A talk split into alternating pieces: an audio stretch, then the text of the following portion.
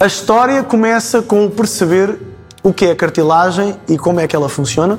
Ora, temos a cartilagem é uma, um tecido, uma substância que está nos topos ósseos de contacto. Ou seja, os ossos, idealmente, não contactam uns com os outros. Têm a cartilagem para poder contactar. Significa que quando nos movemos, esses topos ósseos vão sofrer fricção e compressão. Fricção são forças paralelas às superfícies. Compressão são forças perpendiculares às superfícies. A cartilagem, porque está ali entre os dois ossos, está desenhada, portanto, a sua histologia, a sua composição biológica, é uma que lhe permite ter uma tolerância muito grande a este tipo de forças. Ou seja, tolera muito bem a fricção, tolera muito bem a compressão. O que é que significa tolerar muito bem a fricção e a compressão? Em condições normais, não desgastaria, não alteraria o seu formato, não uh, sofreria de uma condição patológica quando há fricção e compressão, porque está desenhada para tolerar essas forças. Os cientistas uh, defendem que, em condições normais, tendo em conta as pesquisas na área da tribologia, que é a ciência que estuda os sistemas mecânicos de fricção, em condições normais, a cartilagem poderia durar toda a nossa vida. Estamos a falar de estudos recentes, o que significa que já estão a falar de um ser humano com a esperança média de vida dos 80 a 85. Ou seja, em condições normais, não seria de esperar perdermos cartilagem, nem fraturar cartilagem. Porquê? Porque a tolerância à fricção e à compressão é mesmo muito grande. Já vamos ver quão grande é. O que permite que a cartilagem tolere muito bem a fricção é o seu coeficiente de fricção. O coeficiente de fricção é um cálculo matemático eh, que os cientistas fazem para calcular a quantidade de atrito que o tecido oferece. Um tecido que ofereça muito atrito, desgasta mais facilmente, tem um coeficiente de fricção alto. Um, por exemplo, borracha pneu no alcatrão, o asfalto, a estrada, tem um coeficiente de fricção 1. Significa que 1, no que respeita ao coeficiente de fricção, o número 1 é um número muito elevado. Significa muito atrito. 1. E reparem, com um atrito de 1 entre pneu e alcatrão, o atrito é tanto que o pneu gasta muito rapidamente, como nós conseguimos ver. Ou seja, um coeficiente muito alto, 1, faz com que o atrito seja imenso e haja muito desgaste.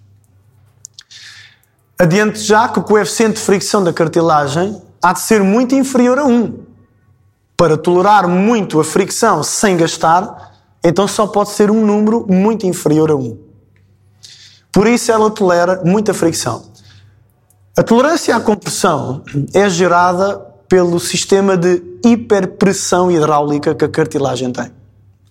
A cartilagem é constituída por uma série de substâncias que sugam água do líquido sinovial e retêm a água lá dentro, gerando um efeito de inchaço e que, quando é comprimida, faz ressalto, faz rebound. Ou seja, tal como num amortecedor hidráulico, tem tanta água lá dentro, mas não tem só muita água tem a quantidade certa para essa água estar prestes a extrusar. Ou seja, tem um conteúdo de água superior ao, à dimensão volumétrica do, do conteúdo. Se vocês colocarem dentro de uma garrafa de litro e meio um litro, não há quase pressão hidráulica. Porquê? Porque o conteúdo hídrico é inferior ao, volume da garrafa. Se colocarem numa garrafa de um litro e meio, um litro e meio, então já se estão a aproximar de alguma pressão. Então o que é que acontece? Quando eu coloco dentro de uma garrafa de litro e meio um litro e meio de líquido, o que é que acontece se eu tentar diminuir o volume da garrafa, esborrachando-a? Esse líquido tenta extrusar, tenta sair para fora, gerando o que na garrafa? Tolerância à compressão. Por isso é que os pacotes de batata frita bons vêm com ar lá dentro. Para garantir que quando vocês pressionam o pacote de batata frita, aquele ar tenta extrusar, garantindo uma resposta de ressalto, tolerando o pacote, eh, garantindo que o pacote fica tolerante à compressão. A cartilagem tem a quantidade limite de líquido que faz com que ela, quando é comprimida, tenha um efeito idêntico ao de um amortecedor hidráulico. Por isso tolera muito bem a compressão. A ciência debate-se desde há muitos anos, desde os anos 80 talvez, com o, a pergunta ao porquê que desgasta tão facilmente a cartilagem. Porque as estatísticas clínicas que temos é de que de facto é um tecido que desgasta com grande facilidade a osteoartrose é extremamente prevalente a nível mundial. E um tecido que acabámos de referir, que tolera muita fricção e muita compressão, desgastar com facilidade é estranho. Alguma coisa nós estamos aqui a perceber. Do ponto de vista histológico, a cartilagem é constituída por 5% de células, apenas 5% de células. Se na definição de vida que nos deram em Ciências de Terra e da Vida no quinto ano, a definição de vida como sendo um organismo celular que nasce, desenvolve, reproduz e morre, hum, percebemos que sem células não há vida. Um tecido que só tem 5% de células significa um tecido que, na sua esmagadora maioria, não há vida ali dentro. Não havendo muitas células, não há metabolismo. Não havendo metabolismo, significa que a sua capacidade regenerativa é quase nula. Ou seja, além de termos um tecido que desgasta com facilidade, já vimos, não consegue regenerar. Não tem células suficientes para sintetizar novas proteínas, por exemplo. De tudo o que não é células, 95%, ou seja, o conteúdo líquido, é constituído essencialmente por. Uh, o conteúdo líquido, não, perdão. O conteúdo não celular, que é 95%, é constituído por 80% de líquido, água. Significa que só há 20% sólidos dentro da cartilagem e desses 20%, 70% é colagênio, que é uma molécula extrema, uma proteína extremamente resistente à tensão e à compressão quando está esticada. E cuja superfície quase não oferece atrito. Os outros 30% são essencialmente proteoglicanos, nomeadamente o agrecano. Os proteoglicanos, o agrecano designadamente, são proteínas, eh, são moléculas que permitem uh, agregação e retenção hídrica. Sugam água e retêm-na dentro da cartilagem, ou seja, vão ajudar a à tolerância compressiva. Não tem membrana externa, a cartilagem não tem membrana externa, o que significa que não tem uma película que sirva de mediador entre o meio externo e o meio interno. Ou seja, a passagem de líquido de dentro para fora, de fora para dentro, está bastante facilitada. Mas por outro lado, está desprotegida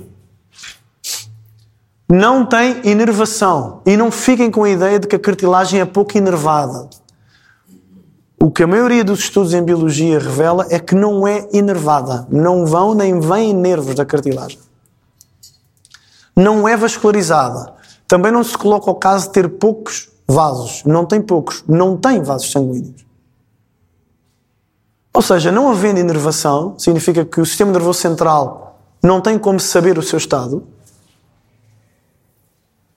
sistema nervoso central é totalmente cego à cartilagem. E não havendo irrigação sanguínea, significa, novamente, que é difícil transportar para lá nutrientes e é difícil trazer de lá despojos nutricionais.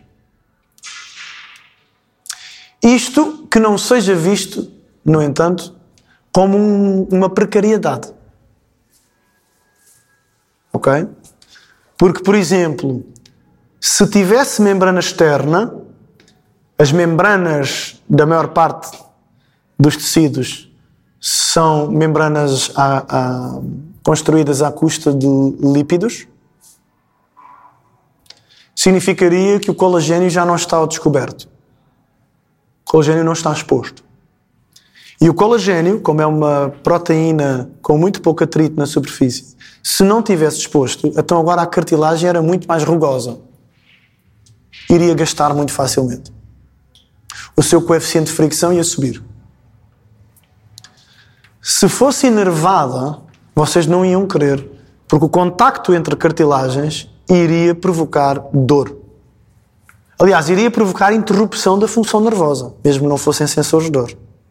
Se fosse vascularizada com a compressão e fricção que sofre, nós íamos ter derrames constantes dentro da articulação, porque os vasos sanguíneos rompiam, por simplesmente. Então, não tem membrana externa porque não convém, não é inervada porque não pode, não é vascularizada porque não pode. Se olharmos para esta imagem, em que temos aqui uma cartilagem na sua espessura transversal, reparamos que a camada mais inferior da cartilagem, que corresponde a cerca de 30% da sua espessura, é constituída por colagênio que está disposto de forma perpendicular ao osso. O colagênio de forma verticalizada, naquela secção da cartilagem, garante fixação da cartilagem ao osso. Para quê? Quando a cartilagem friccionar na cartilagem oposta, não sai de sítio. Apenas deforma, altera o seu formato, mas não, não desliza para fora do osso. Isto é garantido porque a camada mais inferior da cartilagem tem o colagênio espetado na superfície óssea. A camada intermédia corresponde a cerca de metade do conteúdo da cartilagem tem muito colagênio e o colagênio está disposto de forma irregular, ou seja, em múltiplas direções. E tem uma densidade grande de proteoglicanos ali. Ou seja, os proteoglicanos ali vão sugar a água de fora, a água é retida ali dentro, estica as fibras de colagênio, fazendo com que um, um, um, como se desse uh, dá a sensação de ser um esfregão de arame, uma esponja de arame. Porque o colagênio, ao esticar, cria uma armação dentro da cartilagem que vai garantir a sua tolerância compressiva. Ou seja, é dali desta secção que, eh, que nasce a tolerância à compressão. Portanto, o colagênio vertical na camada mais profunda multidirecional na camada intermédia e na camada mais superficial, nos 20% restantes, está deitado. O colagênio está paralelo à superfície óssea, porque como a superfície da proteína de colagênio praticamente não tem rugosidade nenhuma, garante o quê? Uma excelente tolerância à fricção porque faz com que a cartilagem seja extremamente deslizante, não gerando atrito virtualmente nenhum. E não estou a exagerar.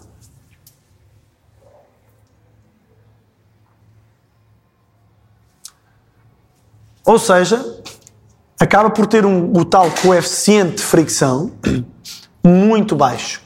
Baixíssimo. Quão baixo? 0.005 em comparação com 0.05 que seria aço no gelo. Vocês conseguem imaginar quanto tempo demoraria para gastar uma faca de aço a raspar num cubo de gelo?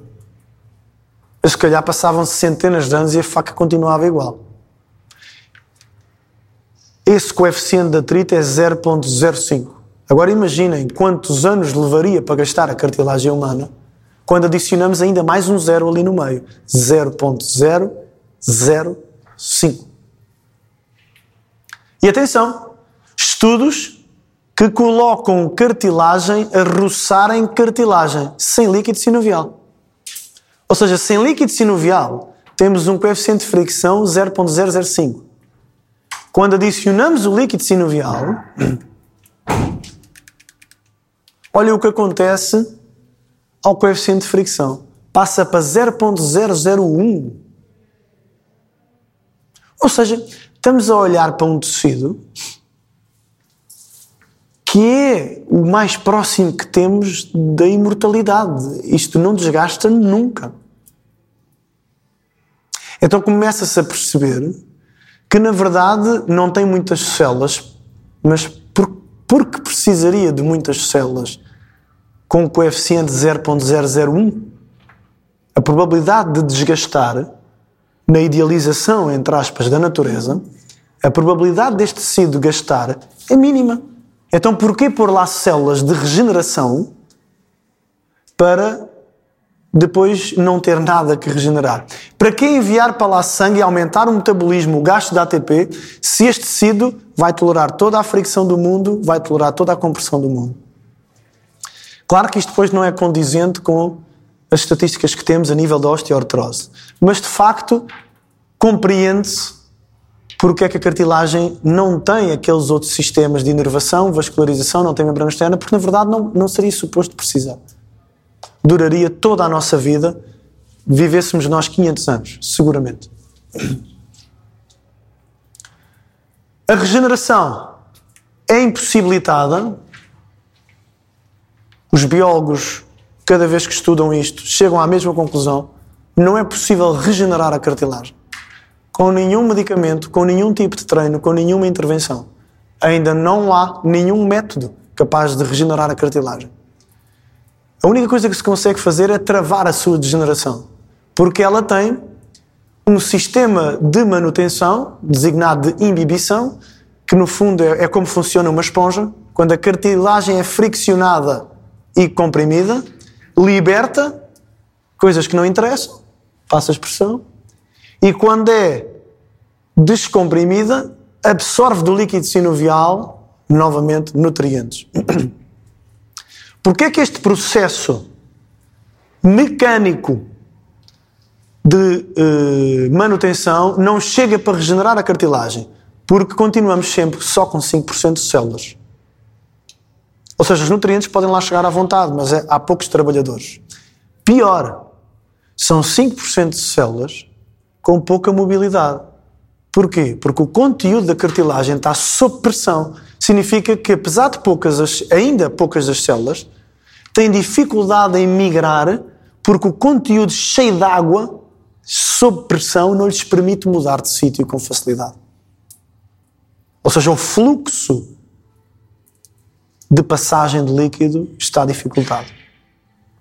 Então, este processo de comprime-descomprime apenas cumpre a função de manter o estado em que a cartilagem está. Mas isto significa o seguinte, que quando eu recebo um cliente que tenha osteoartrose, já vem com indicação médica e fisioterapêutica, já teve alta. Ou seja, os sintomas já foram tratados, a, a, regeneração já não está a causar uma inflamação por demais na articulação.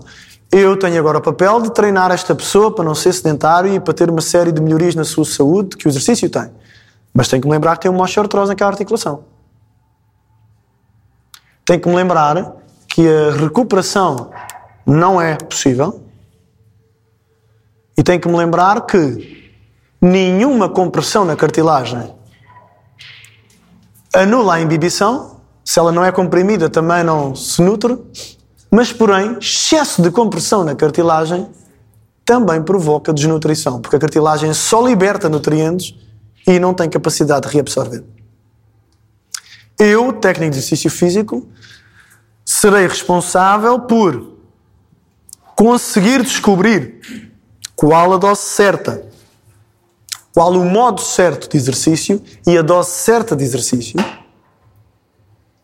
para conseguir que não seja nem demasiada mobilidade, nem falta de mobilidade naquela articulação. Porque os dois extremos, falta de mobilidade e excesso de mobilidade, vão garantir que a cartilagem continue a perder progressivamente uh, nutrientes e perca a integridade. Ok? Uma cartilagem que nasceu com 100% das suas capacidades mecânicas, por um motivo qualquer, que já falaremos mais à frente, contrai uma osteoartrose, sofre com osteoartrose, perde de 100 para 90% das suas capacidades mecânicas. Já não vai recuperar para 100 outra vez. Daí só para baixo. Qual o papel do técnico de exercício físico? Garantir que não desce mais daqui. Garantir que não perde ainda mais. Ok?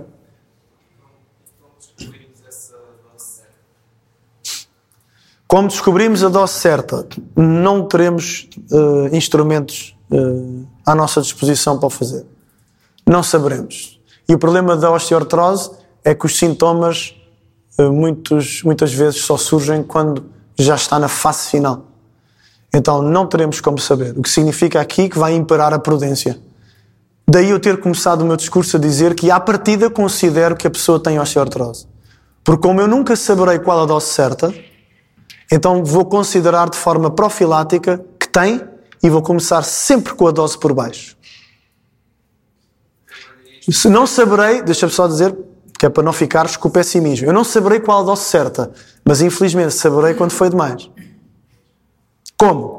Se a dose for em demasia, a cartilagem continua a inflamar e os sintomas começam a aparecer. Que sintomas são? Rigidez, falta de mobilidade, articulação perra, areias na articulação, sensação de crepitação, dor. Ou seja, infelizmente eu saberei quando a, quando a dose é demais. Então, quando, não, quando não sabemos a dose certa, mas sabemos o que é a dose em demasia, começamos sempre por baixo. Está tudo a correr bem, não há sintomas, eu aumento um pouquinho. Está a ganhar força? Sim. Na avaliação não detecto desequilíbrios musculares, é que se eu não detecto desequilíbrios musculares, então provavelmente a articulação está com os eixos mais ou menos equilibrados. Sigo. Siga a dar dose. Primeiros sintomas, ou na avaliação começa a detectar que há desequilíbrios musculares. Recuo na dose. E posso eventualmente aqui ter descoberto qual a dose certa para esta articulação, para esta pessoa. Ok? Vai, vai ser um trabalho de muita cautela. Okay? E, e, também não temos que achar que todas as pessoas jovens e saudáveis são copos de cristal. Mas, repara, nós já começaríamos sempre por baixo com toda a gente. Agora só temos é mais um motivo para começar por baixo. Ok? Tenho um caso específico em casa. Pronto, o meu pai tem uma osteoartrose e recomendaram fazer uma prótese na e eu quero ajudá-lo, por isso é que fiz esta pergunta, porque sei que tenho que trabalhar dentro dos graus, mas tenho de estar a fazer, estar a acabar. Uh, ao longo do fim de semana, vamos dar algumas luzes neste sentido também prático. Uh, uma, uma coisa que se calhar já podemos perceber aí nesse caso, havendo já indicação cirúrgica, provavelmente o estágio de osteoartrose já é elevado. O que significa que a tua intervenção, como técnico de exercício, poderá já não ser de grande relevância. Infelizmente. Mas pode, mesmo em casos desses, o exercício físico pode pelo menos atenuar a sintomatologia. Uh, aquela pessoa conseguir gerir um pouquinho melhor as articulações adjacentes, as outras articulações, que estão saudáveis, garante que o sistema compensatório consegue estar mais capaz. Ou seja, mesmo que eu não tenha uma intervenção para tratar a, aquela articulação, posso ter uma intervenção nas articulações à volta para garantir que tu te consegues mover com o mínimo desgaste possível naquela. Então, mesmo não tendo intervenção direta naquela articulação, podes e deves ter uma intervenção direta nas articulações adjacentes para garantir que o teu pai compensa bem porque senão começas a ter problemas nas outras articulações. Eu acho que já foi devido, foi dos joelhos, dos joelhos passou para Pois, é muito comum e, e nas estatísticas isso é um indicador, ou seja, quase sempre lesões ou cirurgias antecedentes numa articulação qualquer podem desembocar numa osteoartrose nessa articulação ou noutra adjacente. Não é mesmo nada fácil. E aqui é, de, olha, é daquelas patologias que eu acho mesmo que uma coordenação determinante e bem feitinha entre médico, fisioterapeuta e treinador melhorava imenso a saúde do, do, do cliente.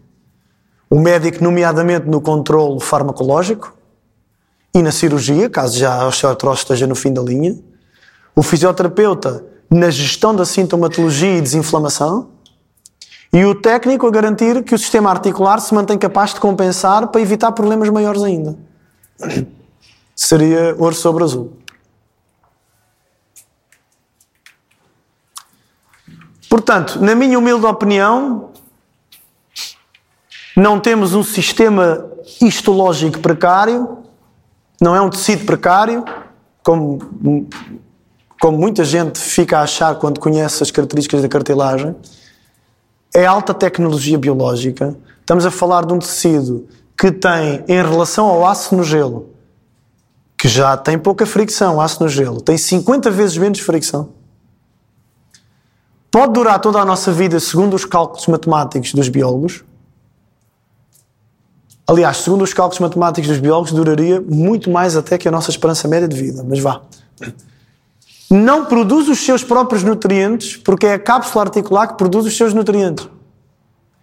Ou seja, a cartilagem tem um escravo de produção de nutrientes, que é a membrana interna da cápsula articular. Portanto, não gasta um único ATP a produzir nutrientes. É a cápsula articular que os produz e os manda para lá. Ou seja, consegue manter o seu estado, manter o estado em que nasceu, sem consumir um único ATP. Porque, em última análise, aquilo que nos faz morrer é o consumo energético é a oxidação. O envelhecimento é isso. A cartilagem não envelhece porque não consome energia. E não consome energia porque não precisa. Porque, do ponto de vista do desígnio divino, para quem acredita, ou do propósito da natureza uh, uh, uh, num, num, num prisma evolucionista, construiu-se ou evoluiu-se para um tecido com um coeficiente de fricção tão baixo, tão baixo, tão baixo, tão baixo, e uma tolerância à compressão tão alta, tão alta, tão alta, que o desgaste seria totalmente imprevisível por um Deus que tenha criado isto ou totalmente imprevisível pelas leis da natureza. Ninguém estava à espera disto. Facto é que conseguimos fazer o pior, que é gastar o indesgastável. Essa condição chama-se osteoartrose e eu não me vou alargar muito aqui porque este é tema de uma outra palestra que nós às vezes costumamos dar, um workshop só sobre osteoartrose. Mas, apesar de uh, se ter sugerido ao longo destes anos todos que a osteoartrose, a osteoartrose é provocada pelo excesso de peso, é provocada pelo gen, o genoma feminino, é provocada uh, uh, pelo envelhecimento, porque se encontrava nas estatísticas que indivíduos mais velhos têm mais osteoartrose que os mais novos, que as senhoras têm mais osteoartrose que os senhores, e que os obesos têm mais osteoartrose que os que têm um peso normal. Hoje em dia isso já não é verdade. O que significa que andamos enganados, pelo menos em parte.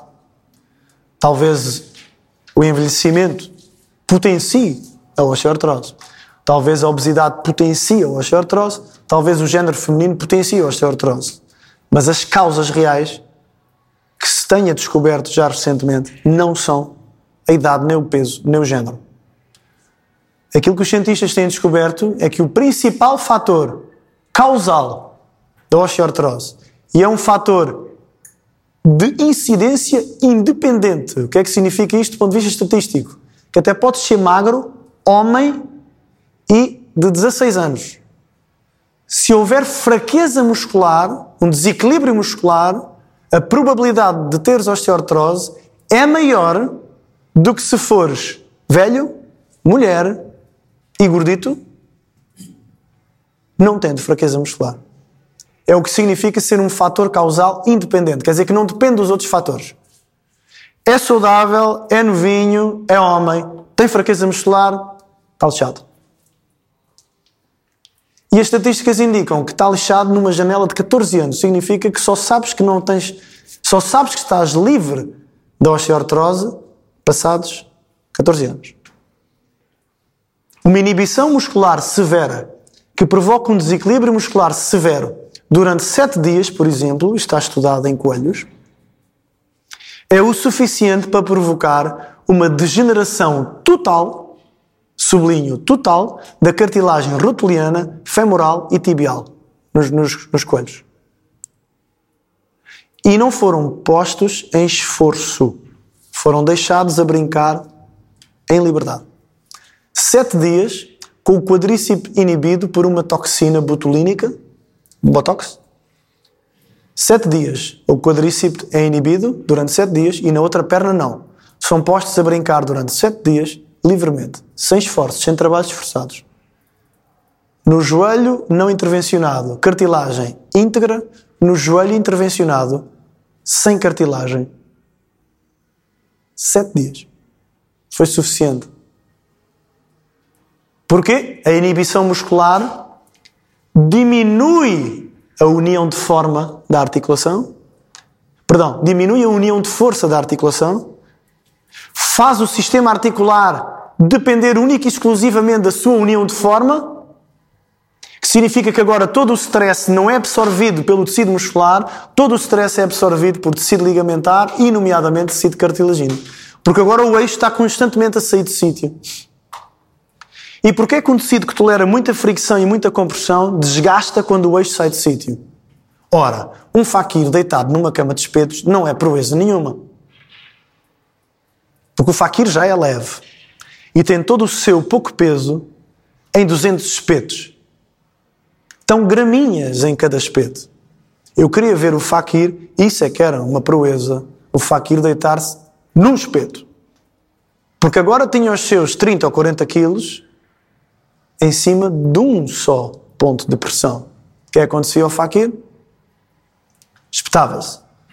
Pode o faquir deitar-se sobre um espeto? Sim ou não?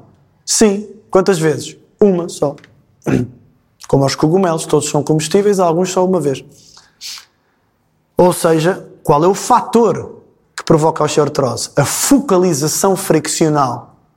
Ou seja, a fricção, em vez de estar distribuída, está focalizada só num ponto que é que provoca a osteoartrose? A focalização compressiva. Em vez da compressão ser em toda a superfície, é só num ponto. Que é que isto tem a ver com o equilíbrio muscular? Ora, se o equilíbrio muscular for deficitário, como a rotação articular depende de um eixo de forças e não de um eixo de forma estrutural, significa que o eixo perde-se se os tecidos musculares estão inibidos. Se os tecidos musculares inibirem, o eixo sai de sítio. Se o eixo sai de sítio, há regiões da cartilagem que nunca sofrem fricção nem compressão e outras que, por sua vez, estão constantemente a sofrer fricção e compressão. O faquir saiu da cama de espetos e deitou-se, o infeliz, num só espeto. Não há yoga que lhe valha agora. Vai à viola. O bom disso é que só vai à viola uma vez também, não é? Ok? A ciência tem indicado que a fraqueza muscular é a principal causa da osteoartrose e também tem indicado que o treino com resistências reduz a incidência da osteoartrose em quem não tem e em quem já tem. Ajuda a controlar a sintomatologia e a melhorar a funcionalidade diária da pessoa.